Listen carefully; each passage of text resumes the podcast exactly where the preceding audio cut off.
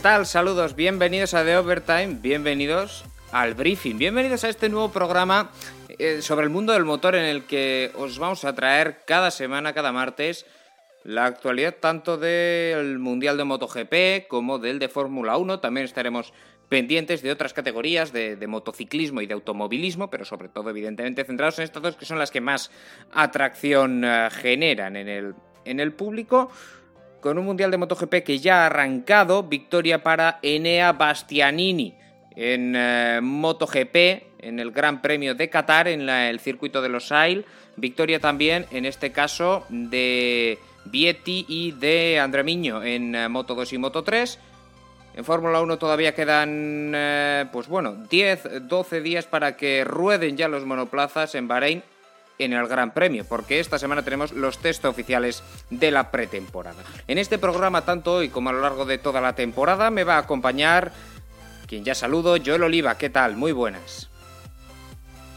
Muy buenas, John. Pues con muchas ganas de empezar este programa, como decimos durante la previa estos días en las redes sociales, pues es una asignatura pendiente que, que teníamos, ¿no? De, de incorporar el motor a, a The Overtime y creo que es la temporada perfecta para hacerlo, con nueva normativa tanto en motos como en Fórmula 1 eh, y también con, pues, con muchas ganas, ¿no? Así que creo que vamos a pasarlo muy bien esta temporada. Vamos a pasarlo muy bien, vamos a pasarlo muy bien aquí, como hacemos eh, siempre en todos nuestros programas de diferentes deportes.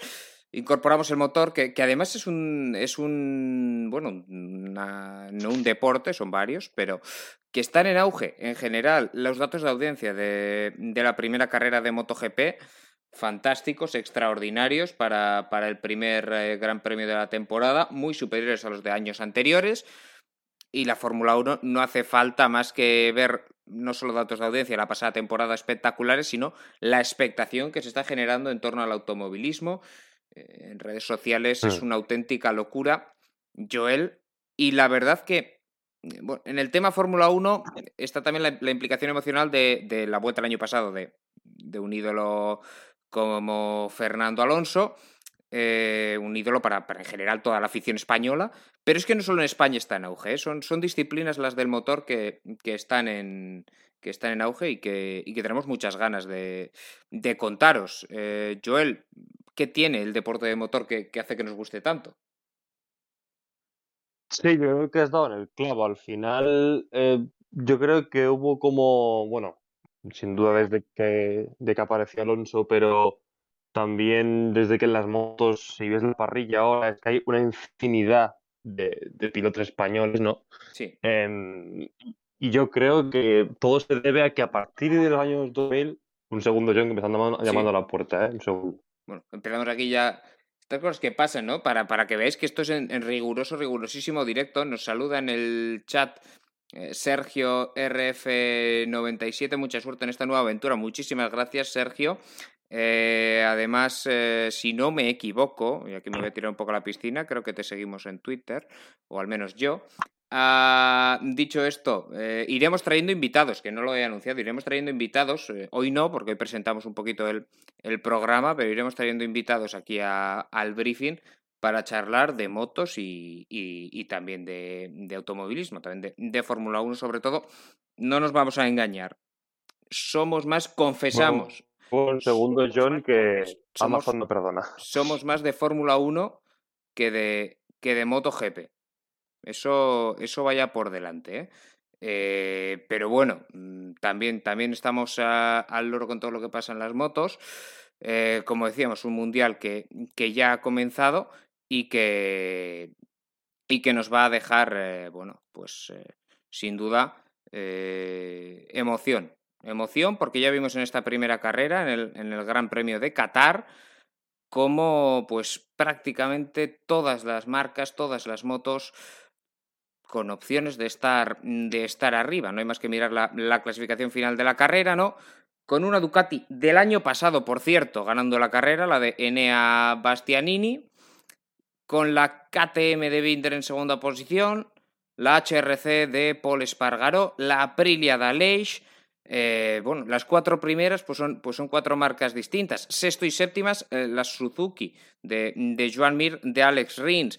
Eh, la, digamos, la, el constructor que peor actuación ha tenido, y no sé hasta qué punto puede ser un poquito preocupante, porque el año pasado fueron muy bien en, en Qatar, y este año pues no es el caso, son, son las Yamaha.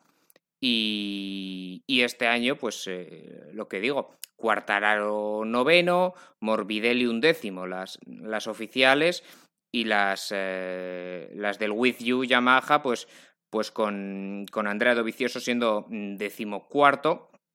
Eh, bueno, y en fin. Y, y Darren Binder, eh, que debutaba ese salto de Moto 3 a, a MotoGP, acabando decimosexto. Pero en general, mucha, mucha emoción. Y, es que esperamos una temporada, una temporada igualadísima. O sea, yo ni en los mejores pronósticos, Joel, una temporada que vamos a vivir tan igualada en, en MotoGP. Porque todos, todos los equipos, todas las marcas pueden estar arriba. Y van a ganar carreras. O sea. Sí. Acabando un poco con lo de antes, que me queda así un poco a media, solo decir eso. Yo creo que hay un auge cuando hay un boom de pilotos españoles en ambas categorías, también internacionalmente, lógicamente, pero hablamos más de lo que conocemos aquí. Em, y luego, por supuesto, yo creo que ese auge, ya con los pilotos españoles, la gente se ha enganchado y yo creo que hasta 2014-15, que en ambos casos coincide un poco con la época que se hace un poco más pesada. En el caso de los coches, hablamos en 2014 hasta el año pasado del dominio absoluto de Mercedes, con alguna en el historial, pero que nunca se acaba de confirmar, como es Ferrari. Eh, y luego, por supuesto, en motos pues, de Mar Márquez. ¿No? También está pues, por ahí alguna victoria de Lorenzo, alguna de Dobby, pero al final siempre Márquez y Mercedes sí, sí. Ha, hecho un poco que todo haya sido muy monótono, la gente ha perdido un poco de interés y justo sí. esta temporada pasada, en las dos competiciones todo ha vuelto, han vuelto más españoles, han vuelto más la emoción, y ha vuelto a ser un poco lo que era antes y ahora yo creo que nos espera otra década bastante dorada con muchos pilotos buenos, con muchas escuderías y en el tema particular de las motos, que es lo que habría esto ahora, es que es verdad. Es que sin ir más lejos, el otro día de MotoGP vimos ganar un equipo que era nuevo. Exacto, el Gresini de, Gresini, convertido ahora en, en moto uh, satélite de, de, Ducati con la Ducati 2021.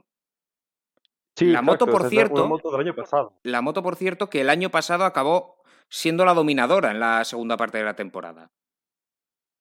Y este año, por, por, apuntar, ya empezamos analizando este Gran Premio un poquito con Ducati, eh, recordando, Joel, que eh, Peco Bañaya, tras probar en los test el motor de 2022, pues decidió que el, que el Lenovo Ducati, que el equipo oficial, no iba a llevar el motor de 2022. Llevan el motor del 21 evolucionado, pero no el del 22, que Sí. es el que llevan eh, las del eh, Pramac que llevan Zarco y que lleva eh, y que lleva Jorge Martín, además de, si no me equivoco, también Luca Marini, ya que el, el equipo de Valentino Rossi eh, tiene una moto del 22, sí. la de Marini, y una del, del 21, uh, la de Besecchi. Dicho esto, sí.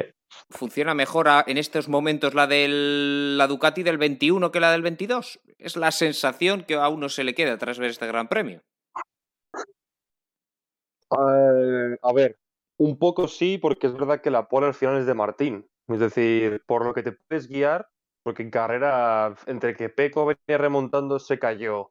Bueno, se cayó justo con Martín. Es decir, sí. los dos Ducati las mejores, digamos, el mejor piloto y la mejor moto, que Martín también es muy bueno, eh, se cayeron, los dos además juntos. Entonces, eh, pierdes un poco de referencia, pero prestando atención a la clasificación, que es lo que cuenta el cronometrado a una vuelta, hmm. eh, la pole es de Martín, Wagner a décimo. Hombre, pues sí parece que el motor de 2022 va un pelín mejor que esa evolución sí. del 2021, pero Eh, Peco sabe algo de esto. Peco estuvo a punto de, de contarle de, no haber, de haber despertado un pelín antes la cuarta hora el año pasado.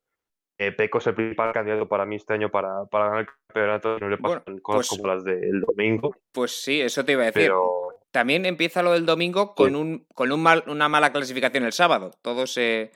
eh, que no te permite salir adelante y, y eso te complica luego toda la, toda la carrera. Pero es cierto, Bañaya, que es quizá el, el principal candidato, veremos porque eh, para el, para el Ducati oficial, para el Lenovo Ducati, fue, fue un gran premio terrorífico porque es el único equipo que no ha puntuado. O sea, todos los demás han puntuado. Sí. Y, el, y el Lenovo Ducati no terminaron Además ni, horrible ni Bañaya ni porque- Miller. Claro, Miller por problema mecánico, que eso es peor porque es un problema que es tuyo, Sí. y Bagnaia por problema de, de piloto, que bueno, fue un pequeño error de, de Bagnaia que, que estuvo por delante de Martín, se fue un poco largo en, la, Sí. en una de las curvas. Y fue terrorífico para lo que dices tú, para un equipo que yo creo que en la temporada pasada, la segunda mitad, fue el mejor equipo. Sí, no, Eh, sin porque duda. Yamaha es verdad que sin Cuartararo no se comió una rosca Yamaha el año pasado. O sea, sigue sin comerse ahora. Yamaha no es una buena moto desde hace tiempo, pero tiene a un bicho como es Cuartararo que le saca el 300% a la moto. Es el caso de lo que ha hecho un poco Verstappen con el Red Bull hasta este año. Era un coche bueno, pero es que Verstappen es a 300 y se demuestra Mm, cómo ganaban los compañeros, ¿no? Entonces, buscando ahí un poco la similitud, yo creo que estamos un poco en caso similar, pero lo que decías tú es que puede ganar cualquiera. Es que el podio es que sin equipo nuevo, KTM con Winter, que ya- también lleva dos años. O sea, los dos primeros de, de la carrera son dos pilotos que llevan dos años. Bueno, Winter creo que lleva tres, Sí, Binder es el tercero. segundo. Y dices, hombre, cuidado, o sea, es muy, muy, muy apretado todo. Y ya estamos en lo de siempre, ¿no? Si Marco hubiera tenido mejor ritmo, si Peco no se hubiera caído, si Martino hubiera salido mejor, bueno, un conjunto de, de suposiciones, pero al final lo, lo que ha pasado es esto y además Enea ganó bien. Quiero Sí, decir, sí. nadie le regaló nada. Fue, O sea, a ver, eh, yo creo que es evidente magistral. que Enea Bastianini fue el, el piloto que mejor, mm, que más ritmo tuvo en carrera. También ya había ganado, Sí, había mostrado mucho ritmo en, el, en, en los entrenamientos libres, ritmo de carrera. A una vuelta eh, fue segundo en, el, en el- la clasificación y, y después gana la carrera. Es que el, el fin de semana, no solo la carrera que gane por, por casualidad, no, no, el fin de semana de, de Enea Bastianini es, es, es bestial. sí. Eh, no Sí, tanto ves el de su compañero, porque es un poco el, el contraste, ¿no? Evidentemente no es el mismo nivel, pero tenemos que buscar a. Fabio Di Gian Antonio en el décimo séptimo. Le ha costado, le ha costado. Mm, sí. Bueno, también te diré que, que en el caso de DJ, es, es- él es rookie, Sí, sí. eh, viene siendo los, los mejores de Moto 2, de todos estos, ha estado tres años en Moto 2, es muy bueno también en Moto 3. Eh, de momento, de momento, y yo creo que será un poco así, ha parecido el año pasado de Bastianini, un año de un poco de adaptación, de, de estar mirando qué tal. Incluso eh, Bezzecchi luego se retiró por caída, que también era rookie, Sí. hablamos de otro equipo, equi- otro equipo nuevo, el de Valentino, iba 12, iba muy bien Sí, también, Bezzecchi- cayó. Rookie también, por cierto, que es la moto la misma, o sea, la del 21 de Ducati, la misma del, que, que las de Gresini. Eh, Sí. Luego, evidentemente, cada equipo lleva su puesto a punto y todas estas cosas, evidentemente, pero, Exacto, sí, sí, pero, claro. pero es la misma moto, digamos, que, que la de Gian Antoni. Bezzecchi estaba, estaba por, por delante, eso es cierto. Ah, bueno, sí, no sé si quieres comentar algo más de las Ducati. No, quería comentar, hablando de rookies, que realmente, excepto Darren Binder, que es el hermano de Brad Binder, pero no tiene nada que ver, este sí que es un poco como los Márquez, quiere cabrar a nadie, pero es así, hay diferencia entre uno y otro. No sé muy bien por qué Darren Binder ha subido, pero no ha hecho ningún tipo de mérito profesional para De ello. Moto En 3 cambio, directamente. Tony Garner, de Moto 3, sí, sí, no, es algo que... Y, y- y sin ser nada especial en Moto 3, quiero decir, no, es que ha ganado Moto 3 y se ha saltado Moto 2, bueno, pero Sí, es que ni esa- eso. o sea, pero exacto, ni eso. exacto. Pero tanto Remy Garner como Raúl Fernández, Dija, Bezzecchi son cuatro pilotazos que en Moto lo han hecho muy bien, también en Moto 3. Ujú. Y, y sin ir más lejos, pues yo creo que con un poco de experiencia pueden ser pilotos a tener muy en cuenta para, para el Sí. futuro. Eso sí, eh, de, de estos eh, rookies al final acabaron en las últimas posiciones, es lógico, su primera carrera en la, en la categoría. Remy sí que consiguió sumar un punto, ser decimoquinto con, con, Sí. la, con la KTM satélite. Al final, sí. Eh, te iba a comentar también, volvemos hacia arriba. Hemos hablado de Bastianini, Brad Binder, KTM. KTM no había estado en el top 5 nunca en este circuito. Mm, parece que han ganado, en fin, más prestaciones todavía. Sí. Eh, podemos verlo, evidentemente. Bueno, es que es un, es un piloto que ya, ya ha ganado, pero. Eh, perdón, eh, sí, que ya ha ganado, pero este año no sé si lo vamos a ver regularmente en la, en la pelea por las victorias. Mm, mucha gente le daba, no favorito, lógicamente, pero sí le daba de estar peleando un poco por arriba ya en la pretemporada. Sí, sí. Eh, recordemos que la otra KTM es, Oliveira, que también se retiró, pero también es un muy buen piloto que también ha ganado alguna carrera. Sí, si no el año pasado la anterior. Sí, exacto. En, el 20, en el 20 gana, en el 20 gana seguro. Sí. El 20, no sé si recuerdo mal, pero creo que fue en, el Red Bull Ring y que además fue, creo fue en la última curva, una cosa de estas. Sí, sí, sí. Eh, pero que estaba todo el rato. Alguna cosa pasó, pero me acuerdo. Sí, no me acuerdo exactamente, pero me acuerdo de la carrera, porque fue. Sí. Coincido totalmente. Ganó en, ese. es una buena dupla. Sí, exacto. Es una muy buena dupla de, pilotos. Eh, KTM. Veremos si pueden estar peleando con regularidad. Después, la sonda. Joel, la sonda que han vuelto parece. Sí, sí, sí, las oficiales sí, las otras, bueno. No, las otras no, pero las oficiales, el HRC eh, de Paul y de Mark, tercero y quinto, Paul que ah, fue liderando la mayor parte de la carrera. ¿eh? Al final cometió, un error, pero bueno, ya con sufriendo mucho con los neumáticos, optó por el blando. Un problema con los neumáticos. Sí. Se supo después. Sí, es cierto que optó por los blandos. Eh, en, detrimento, de, o sea, en diferencia de Bastianini y de Binder, pero bueno, le acabó pasando factura. No sé si fue la mejor elección o no a largo plazo, pero un podio para empezar la temporada es una fantástica noticia. Sí, y yo creo que no solo el podio, sino la sensación esa de que durante un buen rato estuvo liderando la carrera, que le llevaba casi dos segundos al segundo. Quiero decir, con un liderazgo sólido, yo llegué a decir, digo, este tío no necesita la victoria. Luego Claro, sería el caso de que Bastianini llevaba creo que medio blando o medio medio y él llevaba blando blando, entonces yo creo que ahí pues hubo un problema porque además los seis mucho calor también. Sí. Eh, fue el neumático. Sí, porque se ha corrido antes que otros años, eh, se corrió antes la carrera, eh, otros años. Yo recuerdo que, que, era por la noche en España, quiero decir, se corría eh, pues dos, tres, cuatro horas más tarde. más tarde. Sí, sí, y, y, eso también, pues evidentemente más calor, bueno, no sé si fue la decisión correcta o no, no sabemos qué hubiera pasado si, si opta por el medio, pero tercera plaza sólida, muy buena, muy buena, mejor que sólida, la de Paul Espargaro. Y su mm. compañero Mar Márquez, que acabó quinto, le pasó, eh, le pasó factura un error que comete yendo segundo. Porque si no. Yo creo que también lo mejor es la quali. Exacto, la, la quali a rueda, por cierto, cogiendo ruedas, eh, hizo la vuelta a Rueda Bañaya. Sí. y, y mañana acabó décimo, dices, bueno. Sí, exacto. Pero bueno, esa, esa ayudita que en la inmensa, en, en, la inmensa recta de, de, del circuito de los Sail, pues que, que, le hizo clasificar muy bien a Mark, que salió en primera fila. Y, y, después en carrera, lo dicho, ese error marchando segundo que le hace perder, no me acuerdo si una o dos posiciones, pero le hace desengancharse ya de, de la cabeza. Y yo creo que sin ese error bueno, no sé si podría haberle aguantado quizá detrás de, detrás de Paul, tampoco hubiera ganado mucho más, quiero decir, eh, quizá en vez de quinto pudiera haber acabado cuarto, pero hasta ahí. Bueno, yo, Aleix estaba muy fuerte, ¿eh? de hecho Mark, ahora hablaremos de Aleix un poco más si quieres, pero Mark cae a cuarto, como has dicho tú, y cuando quedan seis, siete vueltas, Aleix llega detrás y lo pasa porque venía muy fuerte. Mm, y de hecho llega a durar la carrera dos vueltas más y Aleix se acaba en el podio. Sí, sí, venía como un tiro. O sea, clasificó de, hecho por delante de su hermano. Clasificó quinto, Paul sexto. Lo es que la salida de Paul es estelar. Sí, la salida de Paul es, de, es de, de locos, absolutamente. Eh... A ver, hay que decir que sale con el blando, eso le ayuda. Sí, evidente, claro. evidente. Que es lo que luego le pasa, le pasa factura a final de carrera. Al final lo que ganas por lo que pierdes. Pero, pero en el caso de Aleix, que también te quería hablar de, de Aprilia, eh, le saca. La sensación es que le saca a la moto un, un rendimiento que. Que, no, que no, no, sé si que no tiene o, o que es muy difícil de sacarle. A mí no me parece que cuarto es, es, una locura. Maverick Viñales, que no es un piloto manco ni mucho menos, duodécimo.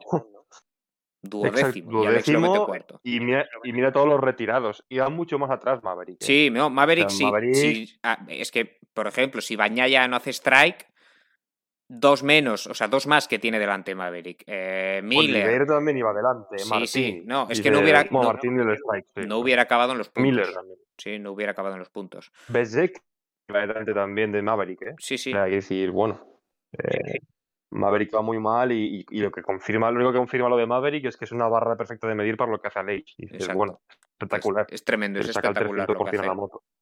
Lo que hace Alex, también es cierto que Alex, bueno, ya, lleva ya, pues hombre, unos cuantos años, ¿no? Trabajando en este proyecto. Y, Sí, eso sí es verdad. Y, y es, un poquito que la moto no la ha diseñado él, pero casi, ¿no? Ha ayudado mucho. Eh, tiene más yo creo que la moto confianza. está muy a su medida. Sí. Por tanto, bueno, mm, nos alegramos por Alex, evidentemente. Trabajazo con Aprilia. Por cierto, Aprilia que en recta corre. Sí, sí, sí, Corre mucho. eh. Bueno, y lo que sigue, eh, volviendo un poco a lo de antes, corriendo en la recta, que dices, ostras, el- son las Ducati, tío, ¿cómo corren en la recta? También, pero Es bueno, una eso, cosa. pero eso es lo de eso es lo de siempre. O sea, o lo Sí, de sí, casi siempre. los satélites, o sea, da igual el motor de 2022 o el de 2021. Sí, corren, todos. Sí, sí, sí. ¡Uh! Pero, pero Aprilia también, pero ¿eh? sí, quiero decir. Aprilia también. ser un- Sí, sí, sí. La ser- Suzuki también corría mucho en Y recta. eso te iba a comentar, que ahora íbamos con la Suzuki, que acaba en sexta y séptima, resultado muy sólido de Joan Mir y de Alex Rins, sexto Mir, Muy de séptimo Rins. equipo, sí. Eh, importante empezar cogiendo puntos la temporada y con una moto que da la sensación de que lo que sufrían en las rectas eh, otros años, porque Ujú. sufrían, porque no, no- corría la moto, este año sí corre. O sea, Sí, este sí, año corre, la velocidad final, la eh, tiene Suzuki. Veremos si a cambio de perder algo después en curva, veremos si esa mayor velocidad tiene, tiene esa contraprestación, esa pérdida en otro, en otro tipo de registro, pero de momento corren y esa es una buena noticia. Sí, algo tienen porque vi en Mir una- un- en, en rings más distinto, no lo vi con tanto ritmo, pero a Mir sí se le veía con ritmo, Sí, también en la cual, y es como que no acababa de llegar, ¿no? Estaba cerca de Márquez, cerca de Aleix, antes de que Aleix pegara el, pegara el tirón en la segunda mitad de carrera, y no acababa de confirmar, ¿no? Eh, no sé si es que les falta algo, no sé si simplemente fue Mir y Rins que no tuvieron tampoco el día de atacar, ¿no? Pero como dices tú, sí corren, sí es un equipo muy sólido, y, y cuidado que, y que Mir es campeón del mundo, que se olvide, ¿eh? Que saben pilotar. Totalmente, totalmente. Son dos pilotos, son dos pilotos muy buenos, la dupla de, de Suzuki. Y yo creo que les vamos a ver arriba. Pero es que, claro, estamos diciendo, vamos a ver arriba a Ducati, vamos a ver arriba KTM, vamos a ver arriba Honda, vamos a ver arriba Suzuki, vamos a ver arriba Aleix, no Aprilia. La sensación es que va a ser Aleix el que vamos a poder ver arriba. Eh, Yo, yo creo que las Pramac también. las Pramac de, de Martín de Zarco, Zarco, que fue octavo. Y llegamos a la novena plaza, donde acabó Fabio Quartararo, el campeón del mundo. Joel, Mm. ¿qué pasa con las Yamaha? Bueno, es que es lo que decíamos un poco antes, es que las Yamaha es una mala moto. Es que es La- que ver, la es- sensación, una pésima moto, la sensación pero es que hay Ducati, KTM, Honda y Suzuki están por delante. Aprilia Sí. depende, porque ves a Leish hacer unas cosas y ves a Maverick y luego dices, bueno, la moto no es para tanto. Pero es que. Yamaha no está entre las cuatro mejores motos, es la sensación. yo creo que ni de las 5, sí, yo creo que Pramac también está por delante de Yamaha. Bueno, sí, sí. Dices, Ah, No hablaba de equipos, Exacto. hablaba de. Hablaba de. de ah, de motor, bueno, de, de de moto, motor, sí, sí. Pero. Vale. Sí, sí. Si no, las Pramac sí, también sí. las meto delante. En cualquier caso, sí. Mm, es lo que hablamos un poco antes, que, que al final Fabio eh, creo que llega a rodar séptimo, eh, la, la cual y le merma mucho también, creo que sale como. Tiene que Sí, salir como tuvo que décimo pasar. tercero. Tuvo que pasar por Q1. La Pasó. Q1, pasó que nunca, pa- a ver, pa- pasado en punto. hay que decir que pasó la Q1 porque a Zarco le sacan una vuelta por bandera amarilla. Por no respetar una bandera amarilla. Cierto, Que si no, pasan Zarco y Brad Binder esa Q1. correcto. Sí, sí, sí, y, y que luego estuvieron mucho más arriba. Sí, sí. Es decir, eh, la pasó un poco de rebote en carrera. El primer inicio, de- el primer tercio de carrera de Cuartaro es muy bueno, la salida es muy buena. creo que remonta como cinco posiciones en la primera vuelta. Sí, sí, creo que son cuatro, pero sí. la moto, cuando le estabiliza, no tira. no le tira. Yo creo que ahora circuitos que estará ahí, porque primero porque es bueno y porque la moto se adaptará mejor, pero el circuito yo creo que donde haya mucha recta, yo creo que es... Da la sí, sí. Es que no... Da la sensación de que este año no va a poder, no va a poder competir por el título, lo cual abre también mucho el abanico, hemos dicho Bañaya, pero ha empezado con un cero. Eh, veremos eh, hasta dónde puede llegar la KTM de Brad Binder. Ojo, ojo. Te mola Brad Binder a ti, ¿eh, John? A mí me, me gusta desde siempre Brad Binder. O sea, yo tuve mi época de seguir las motos cuando Brad Binder estaba en, en, en, la categoría menor. Eh, luego al volver está, ya, está en MotoGP, eh, pero, pero a mí siempre me ha gustado el, piloto sudafricano. Y, bueno, pues, pues veremos. Ah, veremos Mark si se va adaptando a la nueva moto, porque sabemos que talento le sobra. Hombre, o sea, talento, talento experiencia. Es, el mejor. O sea, yo creo que esto es, es, evidente. Habrá que ver en qué condición está él después de tantos problemas y, y si se puede adaptar a la nueva moto, que ya no es tanto una moto solo para Mar Márquez, que es lo que venía acusando Honda en, en las últimas temporadas. Pero bueno, lo que, lo que comentaba, mmm, muy abierto. O sea, muy, muy, muy abierto. Las Suzuki, ojo también. Es que cuesta, cuesta, cuesta posicionarse, cuesta elegir. Venga, uh, repasamos el resto de la tabla, por si no ha quedado claro. Décimo quedó Takaki Nakagami con, con la onda satélite a la Honda Deli de Michu, Morbidelli un décimo con la otra Yamaha oficial, es la demostración de que, de que es que no tiran. Duodécimo Maverick, décimo tercero Luca Marini con eh, la Ducati del equipo Valentino Rossi. Por cierto, Valentino Rossi que no estuvo porque ha sido padre recientemente. Eh, Andrea Dovicioso, décimo cuarto, con la With You Yamaha. Eh, bueno, que, es que las Yamaha son un poco drama, da la sensación, porque, en fin, no sé hasta qué punto Dobby puede volver a un nivel cercano al que llegó a tener, pero la sensación es que las, Yamaha no están para, muchos trotes. Remy Garner, último punto, decimoquinto. Darren Binder, decimosexto. Dillan Antonio, decimoséptimo. Y decimoctavo, Raúl Fernández. No terminaron Jorge Martín, Bañaya, Oliveira, Alex Márquez, Besecki y eh, Jacques Miller. Bueno, eh, no sé si quieres añadir algo más. Dejamos aquí ya la categoría de, MotoGP.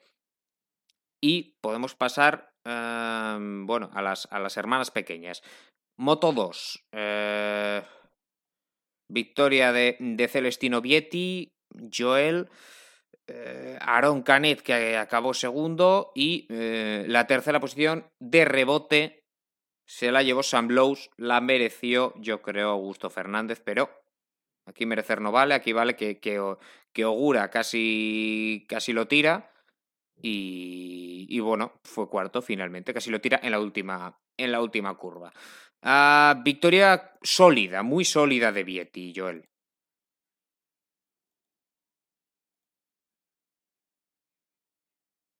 Bueno, parece que tenemos un problema ahora para escuchar a, a Joel. Vamos a ver si, si podemos. Joel, sí. Ahora, ahora. Joder. Madre mía. No, hace como tres minutos que no te escucho, ¿eh? Así. Decía, eh, Celestino Vietti, eh, ganador sólido ah, en Moto 2.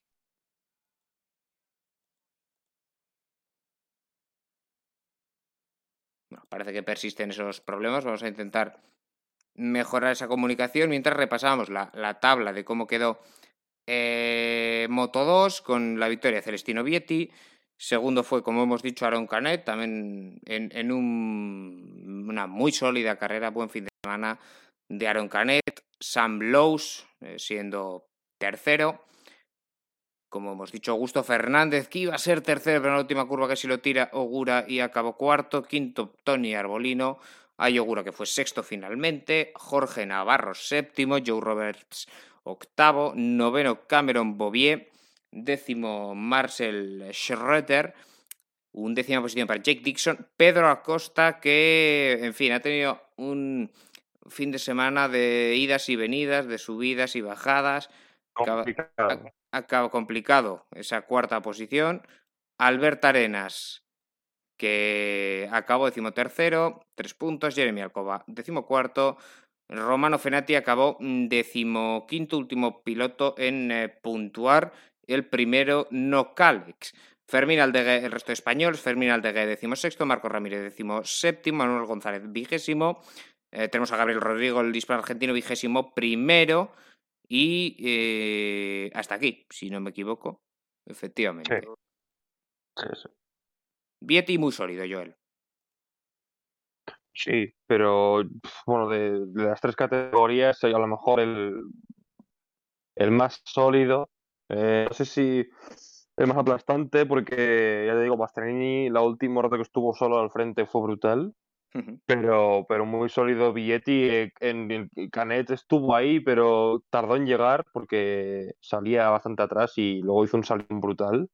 Salió, adelantó como seis posiciones a la liga. Y, y, después Vietti y Canet se fueron y la lucha, la, la, divertida, la que estuvimos siguiendo todo el rato, era Lowe's Fernández, Arbolino y Ogura. Estos cuatro pegados desde el principio. Lowe's salía tercero, hizo una mala salida y se puso séptimo y a partir de ahí tuvo que remontar y juntarse con estos tres, eh, en el caso de, de, de, Arbolino, que es su, compañero de equipo. Y fue una lucha brutal. Cuando ya Lowe se quedaba quinto y, y, como tú bien has dicho, Fernández y Ogura luchando por el podio, Ogura se abalanzó a la desesperada en la última curva y no se cayeron de milagro, mm. pero de hecho Ogura aprovecha Lowe ese, hueco. Ogura lleva a estar en el suelo, pero al chocar con la moto de, de, Augusto, Exacto, se levanta otra vez. Se vuelve a levantar. Eh, pero si no está Augusto de ahí, Ogura acaba, acaba en el suelo. En fin, eh, cosas que pasan, cosas que pasan, pero bueno, a pesar de que duele perder un podio, la temporada Joel es muy larga y, en fin, todavía queda mucho. Todavía queda mucho. Sí, sin duda. Y no es un drama hacer 13 puntos en vez de 16. No. Y además, digo, en este caso, desde Vietti hasta, hasta Joe Roberts seguro, incluyendo también a Pedro Costa, eh, son candidatos todos. O sea, temporada es muy larga. Pedro Costa, ¿Qué, qué, opinamos de su fin de semana? Es un rookie en la categoría, ¿no? Tiene que aprender. Eh, tiempo, vamos. Sí, yo creo que es un fin de semana bastante bueno. El problema es que había tanta expectativa, pero tanta que sabe a poco, ¿no? Eh, yo lo que recuerdo, y a mí no me parece bien, no me parece bien ni aquí, ni en Fórmula 1, ni en fútbol, cuando se endiosa a cualquier chaval que lo hace bien, ¿no? Porque lo único que haces es ponerle una órbita que a lo mejor no le toca, porque Pedro Acosta como era famoso por sus remontadas, aquí salía el décimo, el duodécimo al final quedó y salía desde ahí y todo el mundo, bueno, llegará Pedro Acosta a la victoria, todo el mundo buscaba datos de qué rookie de Moto 2 había ganado en su primera carrera, o sea, hmm. estaba como todo el mundo endiosándole, claro, salida de duodécimo prácticamente pasa a vigésimo cuarto, vigésimo sexto, y desde ahí a remontar. Entonces, si tienes en cuenta la carrera, sin tener en cuenta su mala salida, es un carrerón. No, no, pasar de, Moto 2 no, Moto 2 no es Moto 3. Exacto. No es tan fácil adelantar. Son motos mucho más gordas, mucho más pesadas, mucho más grandes, mucho más. Eh, y pasar del 26 al 12 en una moto nueva, en una categoría nueva, con mucho piloto experimentado, cuidado, es muy buena carrera. Pero claro, tú ves el resultado, ah, Pedro Costa 12, no ha hecho nada. No, no, no, no. Lo ha hecho muy bien, pero es que es lo que podía hacer. Sí, e-, ese error en la, en la primera curva, ¿no? en los primeros metros es lo que le pasa, le pasa factura. Y bueno, después, eh, lo dicho, eh, buena remontada hasta la decimosegunda posición. Le veremos más arriba durante la temporada porque talento tiene, moto también. En fin, eh, apoyo. Todo, todo pinta, pinta bastante bien. Y paciencia. Tengamos paciencia, no quememos aquí a la gente. O sea, no quememos a los chavales. Paciencia. Exacto. Y además, eh, es que es lo que decimos, en Moto 3, aunque haya un piloto experimentado, eh, un rookie siempre te puede sorprender porque es una moto que es relativamente parecida hmm. al de que vienes tocando en el FinCEP, por ejemplo. Pero es hmm. que en Moto 2 es otra historia completamente distinta. Es una moto mucho más grande y la experiencia sí cuenta más. Por eso, eh, pilotos como Lowe's, como Fernández, Canet incluso, que ya lleva más de un año, hmm. eh, que también tiene mucho talento, el segundo año también, Ogura, Navarro, o sea, son pilotos que además de ser buenos, llevan mucho tiempo aquí, sobre todo Lowe's y Fernández. Y dices, ostras, a estos tíos para ganarles no tengo que ser solo bueno, tengo que tener mucha cabeza. Entonces, ya no es un ejercicio de saber remontar, que es lo que sin duda se le da bien a la costa, que es el cuerpo a cuerpo, es un ejercicio de ritmo, de constancia, de, de, a veces jugar a ser calculador y no agresivo, eh, de saber decidir muy bien. Así que va a ser un mundial, un campeonato largo y, para ganar el que gane tendrá que sudar sangre. Por cierto, mm, recordamos que nos podéis enviar cualquier comentario, mensaje al, chat, cualquier pregunta, lo que, lo que consideréis oportuno. Ah, de MotoGP, de Moto 2, de Moto 3, de Fórmula 1, ah, bueno, y a partir de ahí, lo que podamos, bueno, Fórmula 2, tal, también. Quiero decir, ya si me preguntáis por el Rally Dakar, ahí ya igual me pilláis más. Ah, bueno, pues eh, lo dicho, esa victoria Celestino Vietti del, equipo Valentino Rossi. Y para completar el triplete italiano, Bastianini, Vietti y en Moto 3, Joel, victoria para Andrea Miño. Andrea Miño que se llevó la, la primera posición, una carrera muy, muy competida y que ganó por tener una punta de velocidad superior al resto, yo creo. Eh, básicamente, estas carreras en grupo, por cierto, hay que recordar que no fue una carrera. Eh, no fue una carrera en grupo desde el principio, ni mucho menos. Se escapó. Mira que es difícil escaparse en Moto 3. Y en, un circuito como este, con una recta tan larga, Tachuki Suzuki se escapó, llegó a tener más de 4 segundos de ventaja, pero un error, creemos, no está muy claro porque él comete un error eh, que acaba por bueno, romper el carenado en parte. Después, eh, lo, que, lo que ocurre, eh, problemas también de, bueno, de potencia, digamos. No sabemos si viene primero el error, viene primero el problema. La cosa es que Tachuki Suzuki se queda sin una victoria que tenía en el, en el bolsillo. Es que lo, tenía ya, lo tenía ya totalmente hecho. Totalmente. Eh, pero bueno, aunque este primer día no lo haya podido aprovechar, no lo haya podido convertir, de cara a la temporada, de cara a la temporada firma un, un buen precedente para él, para el japonés. Veremos. Sí, es, es, candidato sin duda. El año pasado ya lo hizo muy bien y es candidato. Bueno, pues eh, después volvió la carrera al grupo, la pelea por lo que está entonces era por la segunda plaza, volvió a al ser la pelea por la victoria. Y, en grupo, pues sobre todo los que más destacaron fueron los, que acabaron cuatro primeros, que fueron los que estuvieron en cabeza de ese grupo, más numeroso, pero, pero esos cuatro todo el rato en, las eh, cuatro primeras posiciones del grupo, que son Andrea Miño, Sergio García Dols, Kaito Toba y Denis Onchu. Eh, Onchu, como siempre, da la sensación de que es un poquito demasiado impulsivo, porque yo creo que era... Es un poco Sí, podía ser el que más ritmo tenía de todos estos, yo creo.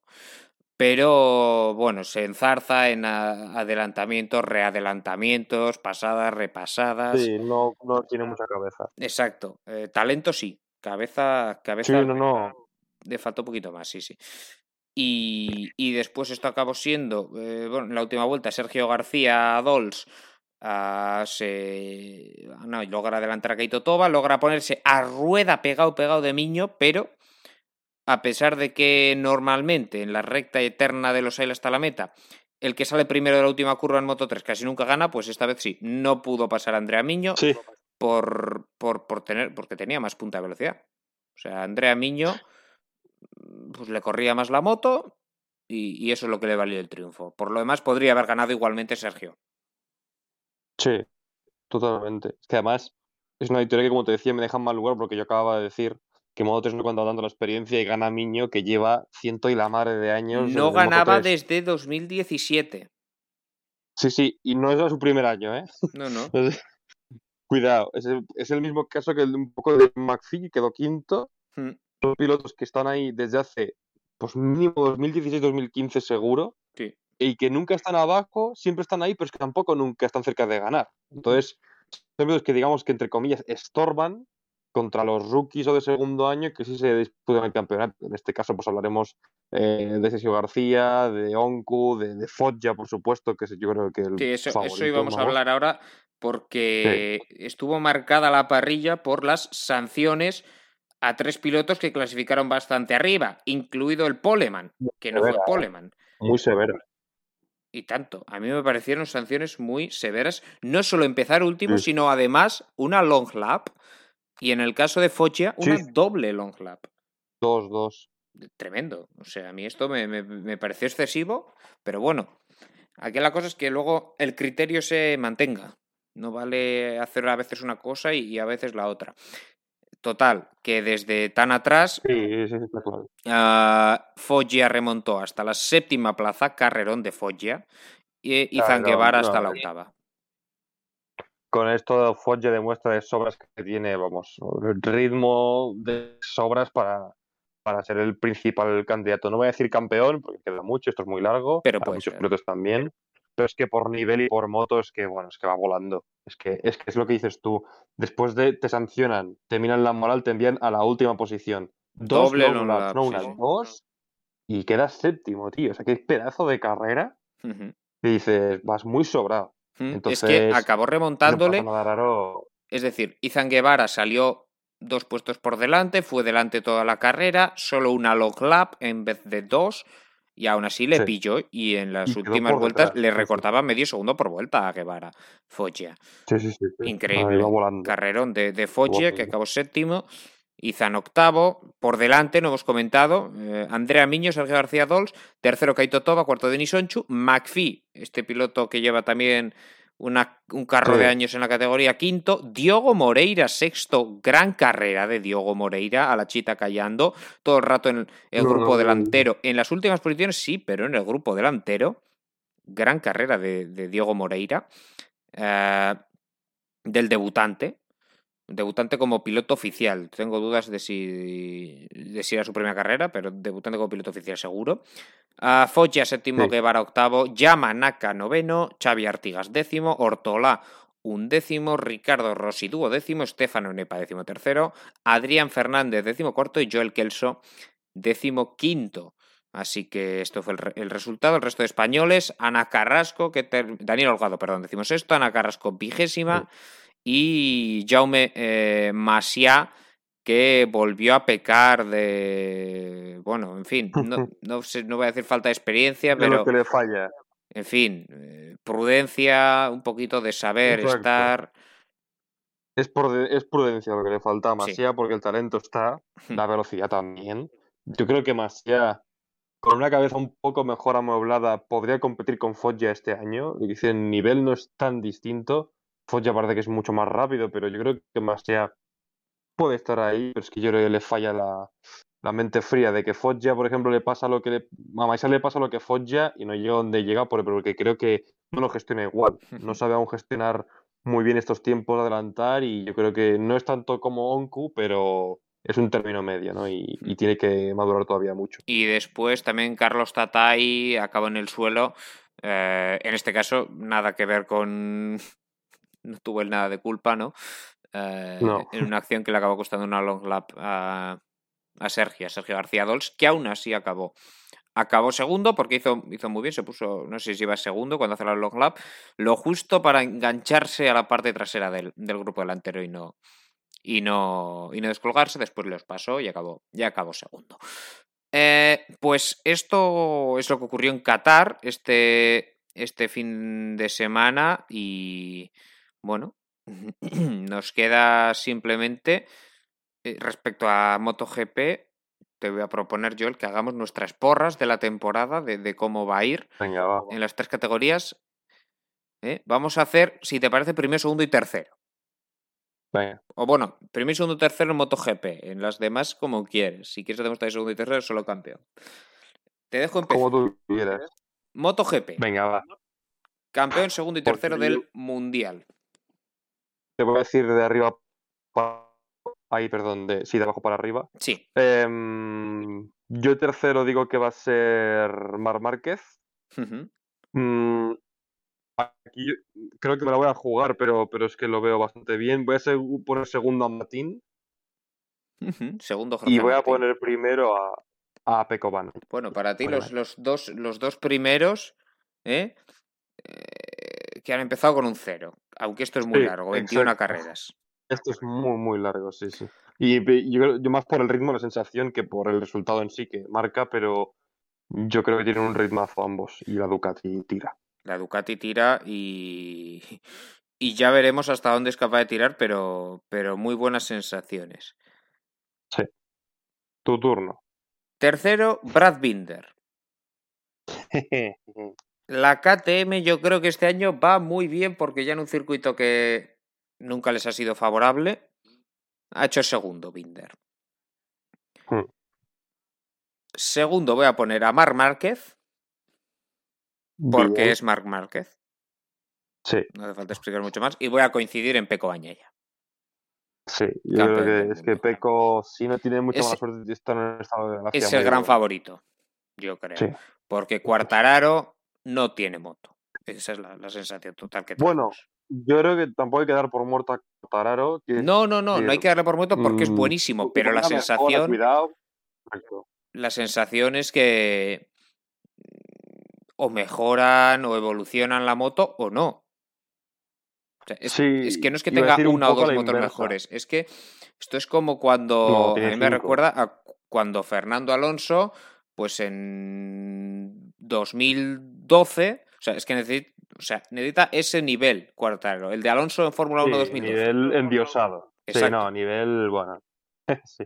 En fin. algo así. Moto Sí. 2, Moto 2, solo campeón. venga. Como quieras, si te atreves con tercero y segundo, pero esto ya es, vamos, tirar la moneda al aire un poquito. Sí, no, te, te puedo decir primero, tercero, segundo, ahí tercero, es que es que tengo un problema con Moto 2 y es que no soy objetivo. Porque yo por alguna razón que no entiendo, soy muy fan de Sam Lowe desde siempre. Y este hombre es muy bueno, pero tiene una manía de caerse que no acaba de rematar nunca los campeonatos porque hacen muchos ceros. Sí, Entonces, pero la experiencia y el ritmo que tiene son muy buenos. Entonces, voy a seguir poniendo a Lowe como campeón, venga. Pero voy a poner también el segundo y el tercero. mm, pues mira, te voy a decir Vietti tercero y segundo Pedro Acosta. va. Pedro Acosta segundo, ¿eh? ahí es nada en, en esta temporada. Muy bien. Mira, yo voy a poner. Mira, ahora que caigo, voy a poner el mismo podio. Literalmente. Ojo. O sea, no, no por, o sea, lo tenía pensado así. Lowe's tercero, Canet no, es segundo, que no Vietti es primero. ¿eh? No, no, no, no, no es nada, no es nada mala. O sea, no- no- quiero decir, no lo digo porque hayan quedado así. eh, pero Sí, sí. Si fuera el de Moto 3 te diría, uff, pero este, no, este, el de este Moto 3 no. puede ser perfectamente. El de Moto 3 no, pero yo creo que Celestino Vietti bueno, potencial tiene, eso no hay ninguna duda. Además, Sí. está en una buena estructura. Veremos.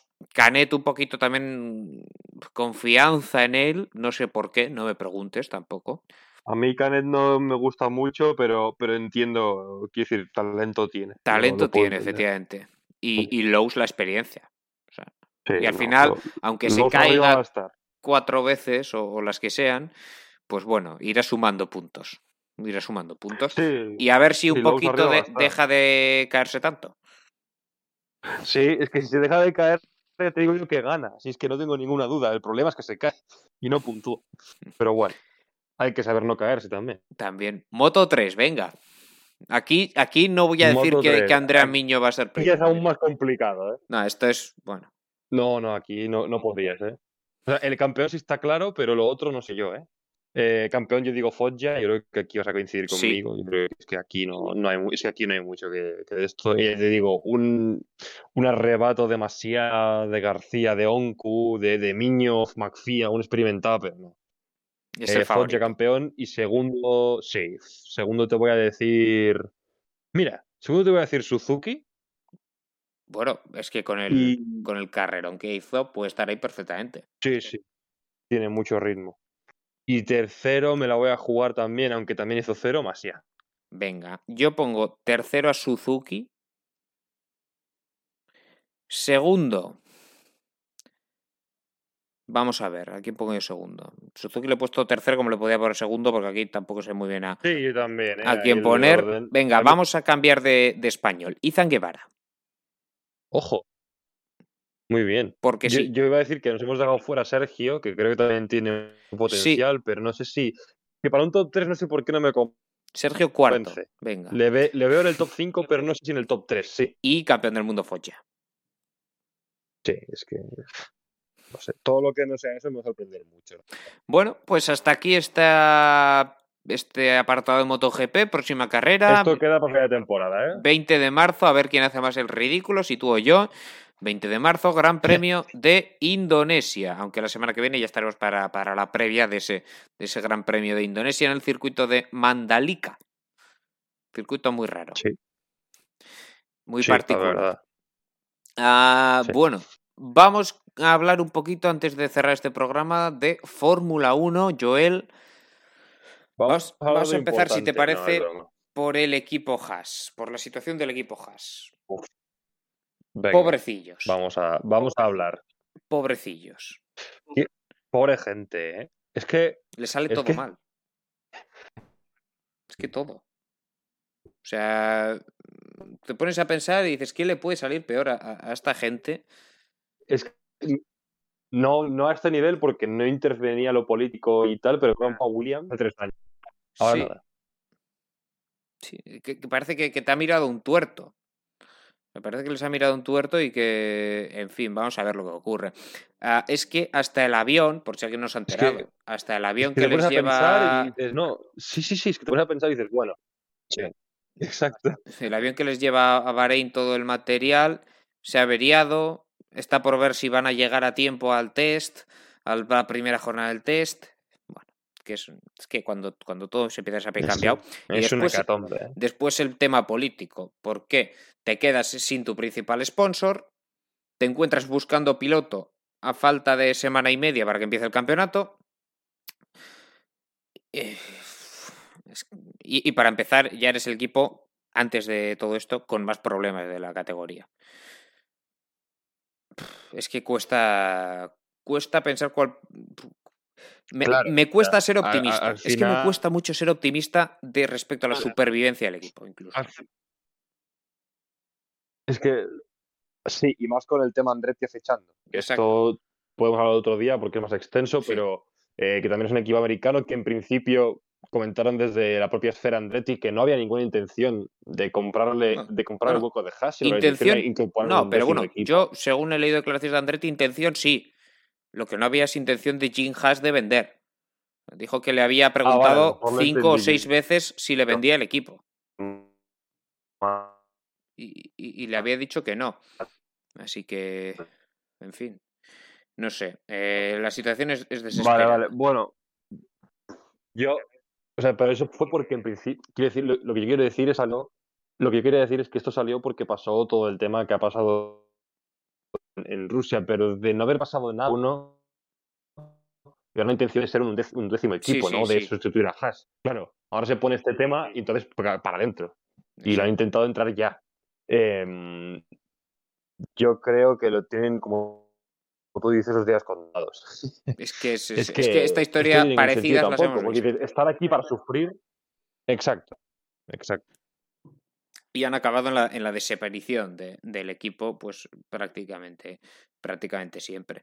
Ah, bueno, tema, vamos a entrar ya más en materia deportiva. Tema piloto de Haas. Una vez Mazepin no sigue, ¿quién va a conducir al lado de Mick Schumacher? Un melón. ¿eh? A ver, claro, ahora en el test, Pietro Fittipaldi, el que está confirmado, Sí. lo que parece, y menos mal, es que no hay mucha confianza en él de cara a que sea el piloto que lleve todo el año. Si, si está en la parrilla de salida de Bahrein cuando el semáforo se apague, es porque aún no ha habido otro porque no piloto, pero la intención es que no esté. Exacto. No, si Eh, hablaba a de, de- aquí, abanico. Se busca alguien más experimentado, en A partir teoría. de aquí, abanico. Así que veremos. Se habla. Sí, El primero que se habla. sí, sí. Giovinazzi. Se busca. A ver, los dos principales nombres. Era, uno era Giovinazzi. Sí. Sí. Y Hulkenberg. Giovi- Sí, exacto. Giovinazzi y Hulkenberg. Giovinazzi, el entre comillas problema que tiene es que está en Fórmula E con Dragon. Eh, según decían, tenía una cláusula que le permitía rescindir el contrato si venía un Fórmula 1 a buscarle. Pues veremos, veremos si eso es verdad. Eso luego se habla mucho, ¿no? De... Creo que una cláusula parecida a la que tenía Albon en su día, Exacto, que es un caso bastante similar. A ver, es sí, sí, eso es un rumor, eso no es oficial, ¿eh? y, y a ver, es el que más gusta. Sí, sí, claro. Y luego Hulkenberg, pues bueno, es que Hulkenberg, yo no tengo dudas de que Hulkenberg quiere venir a Fórmula 1, pero venir para estar en Haas, un piloto que tiene nivel para estar en el top 5, pues hombre, no sé. A mí me cuadra más la opción Giovinazzi. A mí también. Bueno, tampoco me cuadra, es decir, desde su punto de vista, porque es Fórmula 1, pero yo creo que Giovinazzi justo dejó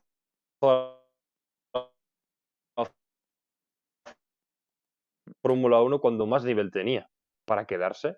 O sea, yo creo que le han, le hecho muy posible y lo siempre tenido, lo demostrado en categoría 3. Así que no sé. Eh, lógicamente, por parte del equipo quisieran a Hulkenberg. Y si viene a Sena, pues Sena, claro. Pero, yo creo que casi ningún piloto quiere ir, porque es que es que menudo melón, ¿sabes? Sí. Es una patata caliente. Bueno, de todas formas, yo, desde la perspectiva Giovinazzi, lo entendería más porque, quiero decir, te vas a enfrentar. O sea, Giovinazzi es un piloto de órbita Ferrari, quiero decir, no tiene ninguna pinta de que vaya a llegar a Ferrari en su carrera deportiva, pero es un piloto de órbita Ferrari y que tendría la opción de enfrentarse a Mick Schumacher a iguales condiciones. Tú y yo no, confiamos demasiado en Mick Schumacher. Eh, oh, no, no, no. Por tanto, por tanto, yo no sé hasta qué punto para Giovinazzi puede ser una opción de, una oportunidad de decir, bueno, voy a quedar decimonoveno voy a pelear por el noveno, pero voy a quedar delante de Mick Schumacher, que es para muchos el heredero de Ferrari y va, bla, bla, bla, bla. Y aquí reivindicarse como, oye, que, que, Mick Schumacher tendrá el apellido que tiene, pero yo soy mejor. Bueno, el nombre y el marketing. Bueno, supongo que puede ser lo que le pase por la cabeza a Antonio el decir, hey, eh, prefiero estar eh, en Fórmula E haciendo cositas que, o sea, prefiero estar aquí y, eh, como tú has dicho, demostrar que estoy en la órbita Ferrari por algo, que yo he merecido en algún momento el asiento, aunque sea como escudero, lo he merecido, y, y ganar a Schumacher, que no tengáis nadie ninguna duda de que se lo va a reventar. O sea, es que ninguna duda. Eh, sería para eso. No sé si esto le abre alguna puerta a, algún otro equipo, que también puede ser a veces eso, ¿no? Eh, hacer una buena temporada en un equipo más bajito para buscar un asiento en un Aston Martin, yo qué sé, un equipo que necesita. Sí, que el año que viene, por ejemplo, el año que viene Vettel, pongamos, se retira, Aston Martin busca piloto y dice, bueno, Giovinazzi lo ha hecho bien en Haas, vamos a fichar a Giovinazzi. Claro, y quien lo hace bien en Haas es buen piloto, porque cuidado, semejante equipo, hacerlo bien, cuidado. Hmm. Entonces, puede estar ahí, sí, sí. pues veremos. Es el candidato número uno. Pero Pietro no, por favor, porque es que no, no. Es que es empeorar lo que había, yo creo. Ah, sí, sí, lo hablábamos ayer más o menos por privado, yo creo que no es mucho peor, pero donde yo le he visto bien a los dos, que es en categoría inferior, que Mazepin era mucho mejor.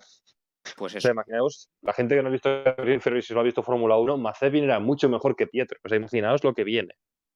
Bueno, veremos, va a estar en el test, pero no, no le damos muchas opciones. Quizá alguna de las primeras carreras, pero no. Para completar la temporada no le damos muchas, muchas opciones. Ah, dicho, dicho esto, mm, vamos a dejar a los pobres de Haas a un lado. Vamos a hablar de lo poco, las pocas conclusiones que se pueden sacar de momento de cara a la temporada. Eh, en la previa de estos test oficiales en Bahrein que empiezan el jueves, jueves, viernes y sábado. Hemos tenido los de los test extraños estos de Cataluña, de que, son test pero no son test. Y, las sensaciones son, vamos a ver, equipos con buenas sensaciones. ¿Quiénes? sensaciones en pista Mercedes y Ferrari. Sensaciones ocultas Red Bull y McLaren. Un poco. Bueno, McLaren también en pista, solo que no tanto. Pero Red Bull es el que ha presentado el diseño más, bueno, más Niwi, porque es que es el mejor en esto. Y con el diseño este de que ha hecho unos pontones que parecen que no son pontones y es prácticamente algo que es eh, recto, eh, parece que eso tiene bastante más influencia que la que han mostrado en los test. Veremos esta semana, si no ya en Bahrein. Y parece que también tendrían mucha, mucha probabilidad de estar ahí. Ahora también dicen que, bueno, que Mercedes también para esta semana eh, traen también una evolución sobre los pontones porque han visto que Red Bull tenía razón. Bueno, Eh, mucha especulación, los test nunca se sabe, menos en los invernales. Pero a priori yo creo que los tres de siempre deberían estar arriba, porque además parece que sí y McLaren también. Así que sí, yo creo que al final tanto cambio de normativa para que siga parecido. Dicho lo cual, puede ser una opción, la que sí puede quizá aprovechar esta opción, lo parece al menos, veremos, porque esto lo hemos dicho cientos de veces, Ferrari. Sí, sé lo que van a decir. Exacto. Por favor, es esta, es esta la definitiva. Hacedlo. Haced, haced algo. Haced algo. Sois Ferrari. Sí. Sois Ferrari y tenéis una dupla brutal. Sí. Dadles algo para luchar. No, no desperdiciéis semejante talento y semejante seriedad y. Por lo menos, mira, yo casi que me conformo con tener a tres, hombre, tres, tres equipos peleando arriba, estaría muy bonito. Hombre, todo lo que no sea uno, ya es, ya nos podemos todos con un canto a los dientes, porque siempre hay cambio normativa, siempre hay alguien que da en la tecla. Siempre. Hay alguien que da un pelín más en la tecla que el resto. si esta vez, aunque no sea la misma tecla, la dan dos o tres o cuatro, oye, aplaudimos todos a la, a la FIA y para adelante. Exacto. Pero, pero hay, que esperar. Hay que esperar, porque lo mismo nos encontramos, llegamos a la primera carrera y nos encontramos a Mercedes metiéndole medio segundo al resto, cuando digo Mercedes, a Red Bull metiendo medio segundo al resto. Eh, el del resto lo dudo más, pero vamos. Ah, todo, todo está por ver todavía. Ah, hemos hablado, Ferrari, a priori brotes verdes, a priori por lo menos mejor que el año pasado que no es poco. Por lo menos seguir en la línea ascendente. Todo, entre comillas, todo eh, con cuidado. Pero parece. Mercedes y Red Bull. Mercedes va a estar adelante. Yo creo que de esto no tenemos ninguna duda. No, no, no, Mercedes va a estar delante. Eh, Yo no sé quién va a estar delante, pero mm. más adelante, pero. Exacto, pero delante va a estar. O sea, igual no son el mejor equipo, existe la posibilidad, pero si no son el primero, pues van a ser el segundo, probablemente. Sí. Red Bull también, con ese diseño rompedor, pues puede, puede tener opciones. McLaren, yo no sé hasta qué punto van a estar al mismo nivel que los que, los que hemos citado hasta ahora. Me cuesta pensarlo, la verdad, a día de hoy. Me cuesta pensarlo. Y después, campo. Después, mucha incógnita. Es que, es que hay mucha incógnita. Es que hasta McLaren podría estar muy arriba. Sí. Sobre todo Norris se lo ha visto muy, muy sólido. Dicen que está en los test mejor que nunca. Gente que ha estado cerca. Lo que decimos, nunca sabes cuánta gasolina se llevan, cuántas vueltas, qué neumáticos. Es que es muy, muy demasiada incógnita, pero parece que los cuatro de arriba van a ser los mismos este año. El orden ya veremos. Y como ves tú, después de eso, a dos verdes y se ve ahí una bola pasar y ya no se sabe. Porque Aston Martin, Alpine. Aston Martin. Aston Martin, los rumores no son demasiado halagüeños. Además, empezaron muy bien porque todos los psicoanalistas y analistas de, aerodinamistas decían, ostras, este coche está muy bien hecho, eh, creo que pueden dar la campanada, han llegado a los test y es horrible. De hecho, ellos han cambiado el coche porque veían que no daban una. o sea, lo que podía haber sido una revolución ha sido nada. Exacto. Mal. Da la sensación de que se han equivocado y que esto les puede traer problemas porque van por detrás del resto, evidentemente. Si es que el resto tampoco también no se han equivocado, que está por ver. Uh, Alpine. Que Alpine gusta mucho por estos lares. Alpine. un día, un día no arranca el coche, otro día se prende fuego. Eh, dicho esto, eh, tema motor, iban a apostarlo, ¿no? Al rendimiento, porque es lo que no se va a poder evolucionar, en vez de a la fiabilidad. sí, es cierto. Esto veremos si no se convierte, vivo con miedo de que esto se convierta en una serie de fallos, en una serie de problemas de motor que se repitan a lo largo de todo el año, que esperemos que no, pero que no es descartable no acabo de entender hasta qué punto le sale cuenta a un equipo fabricar un motor que corra pero que no te sea fiable. O sea, no tiene ningún sentido. Porque si vas primero toda la cara y en la última vuelta te quedas tieso, ¿de qué te sirve? Lo, lo que cuenta son los puntos. ¿No? Al final. No, bueno, igual, igual, igual hacen la pole, ¿eh? Y luego duran cuatro vueltas el motor. Sí, la, la, la pole y como Leclerc en Mónaco, los nisales. Sí, Bueno, hemos hecho la pole. Bueno, ya. Somos rápidos, ¿sabes? Para las carreras sprint, igual. sí. 19 vueltas. Uh, esta es la nuestra, chicos. En la- las otras no me hables. No sé, Pero no sé. lo que yo he leído es que traen mucha revolución para estos test de. Veremos. Muchas, porque se han visto tan, tan superados que se ve que han podido reaccionar a tiempo y traen cosas. No cosas para estar primeros, creo. Pero cosas que como mínimo les pongan quinto. Exacto, ese es el Veremos objetivo a de Alpine. el objetivo de Alpine este año yo creo que tiene que ser ese. Consolidarse como Yo- quinto. Yo creo que el objetivo del Alpine, aparte del resultado de la tabla, es, es, eh, empezar algo para el año que viene luchar. Yo creo, yo siempre lo he dicho, la gente habla mucho del plan porque Alonso llegó y no sé por qué de repente hizo como marketing, pero el plan inicial de verdad Sí, siempre fue para 2023, Hmm. siempre. Nunca fue para este año, Sí. nunca. Entonces, si de verdad es para 2023, la intención es que este año sea un buen año preparatorio y el año que viene correr. Así que paciencia, pero claro, si estás octavo, no pasarás a ganar el año que viene. No, ese es el Tienes que estar problema. ¿no? mínimo quinto este, top 5 Exacto. y ya está. es que mínimo tienes que no empeorar como estabas el año pasado. Exacto. Si no, si no vas para atrás y no para adelante, es que no, no. A Alfa Tauri. ¿Dónde van a estar? En, en su línea, yo creo. Normalitos. Yo creo que Alfa Tauri sí, pero puede estar ahora mismo por delante de Alpine y, y Aston Martin, que es el objetivo suyo. Realmente ya hace tiempo que dejó de luchar con, con Haas y con Alfa. Aunque dicen que el Alfa va bien, ahora hablaremos, Sí. pero cuidado. Eso te iba a decir. Eh, incluso los Williams, es que Haas está muy atrás, está tan atrás que, que yo creo que ahí ya está solo en el abismo. Un poco como, em, como Williams hace un par de años. Es lo que te comentaba antes, que no es lo mismo por todo el tema político y pilotos y tal, pero es que es verdad que en cuanto a coche, de repente sin el financiamiento de Uralcali se han quedado Nada, atrás. nada. No, no.